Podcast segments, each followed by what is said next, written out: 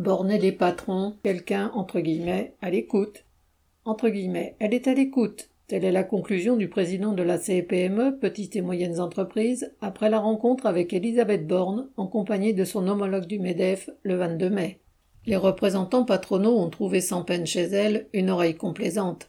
Les dirigeants du MEDEF et de la CPME, Roux de Bézieux et Asselin, n'estiment pas, comme les représentants des confédérations syndicales, entre guillemets, avoir été trahis. Et pour cause. Rien de ce qui fâche n'a été abordé, et les représentants des patrons, de toute manière, se sont prêtés à cette mascarade à condition de remettre sur le tapis leurs désidérata.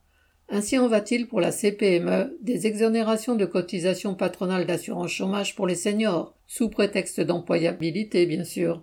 C'est aussi le cas des salaires élevés des cadres seniors qui, selon Roux de Bézieux, entre guillemets, freinent leur embauche, paraît-il.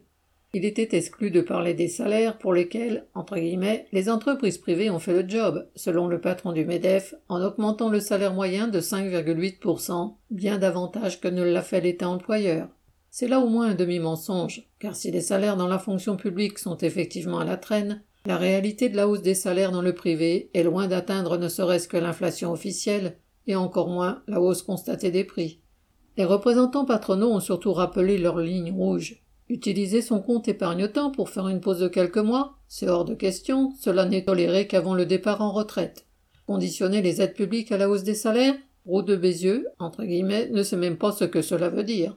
Quant à, par exemple, indexer les salaires sur les prix, il s'agit là d'un des sujets, entre guillemets, sur lesquels les positions sont trop antagonistes, et dont il était donc exclu de discuter. Raison de plus pour les travailleurs de recourir à leur propre force pour l'imposer. Viviane Lafont.